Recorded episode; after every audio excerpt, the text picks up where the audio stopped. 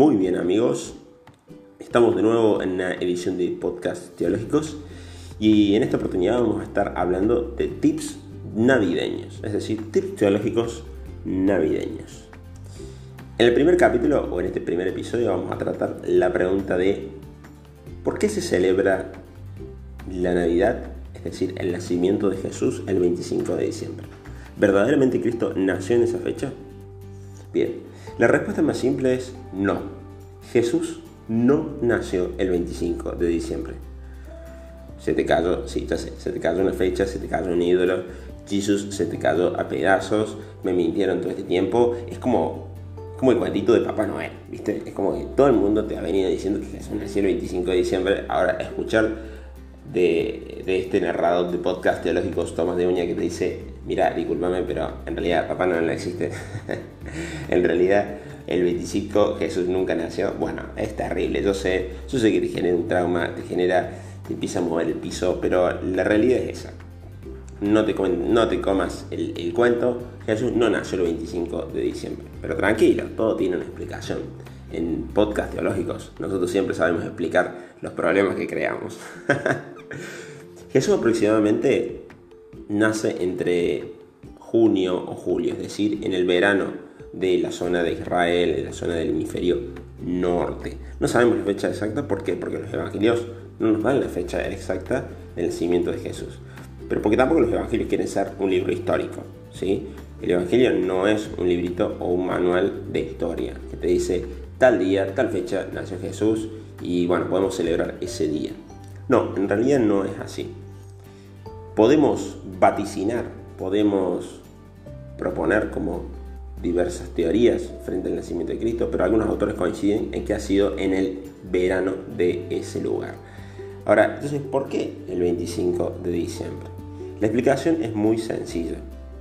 El cristianismo, es decir, la corriente de seguidores de Jesús, ha el Evangelio, ha la buena noticia en un contexto muy particular, es decir, en el contexto de los siglos primero, segundo y tercero después de Cristo y en prácticamente casi todo lo que conocemos como Europa, pero sobre todo en, una zona en la cual todo ese territorio está dominado por el imperio romano. Recordemos, el imperio romano dura muchísimo tiempo, desde el, 300, 200 a.C. hasta el 600, después en, la mitad se divide el imperio romano, pero hasta el 600 más o menos va a durar el imperio romano.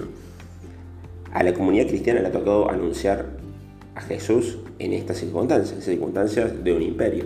Y no le ha ido muy bien en el primer tiempo. ¿Por qué? Porque los odiaban, ¿por qué? Porque no los querían. Y los han matado, y los han asesinado, y los han quemado, y los han tirado a los leones en los coliseos romanos.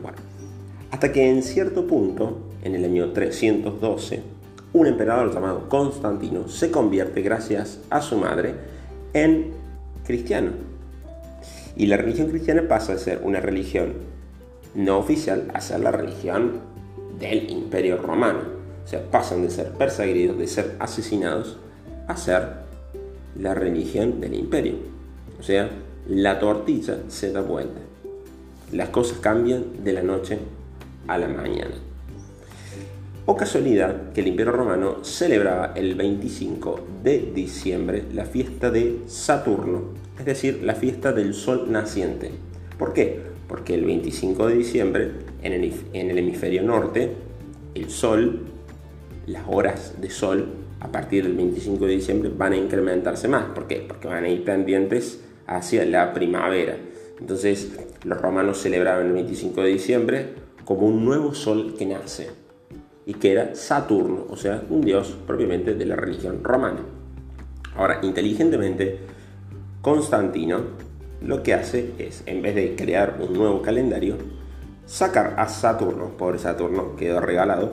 Le dijeron, muchas gracias Saturno por tu, por tu trabajo, ahora viene Jesús que te va a ocupar el lugar. Va a sacar a Saturno del lugar y va a poner a Jesús como el nuevo sol que nace, es decir, como el nuevo Dios que nos ilumina, como el nuevo Dios que nos da calor y nos trae su amor. Entonces la fiesta que era la de Saturno pasa a ser la fiesta de Jesús, de la natividad de Jesús, o sea, del nacimiento ya no de un Dios pagano, por así decirlo, ya no de un dios romano, sino ahora la de un dios justamente de la comunidad judeo-cristiana, la de un dios que es Jesucristo.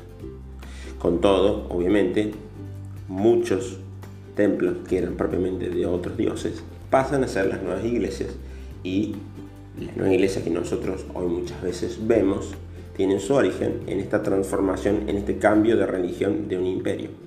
Algunos dicen que fue una jugada política de Constantino, y posiblemente sí, porque el tipo le, convenía en vez de cambiar y armar todo un cronograma de calendario nuevo, simplemente mover un par de piezas.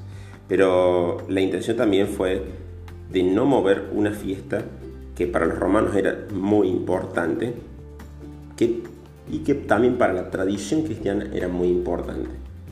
Entonces, en vez de sacar a Saturno, en vez de sacar ese día tan especial, se lo reemplaza por un día con mayor importancia, que era el nacimiento de Jesús. Muy bien, hasta acá el primer tips. Nos vemos en el segundo.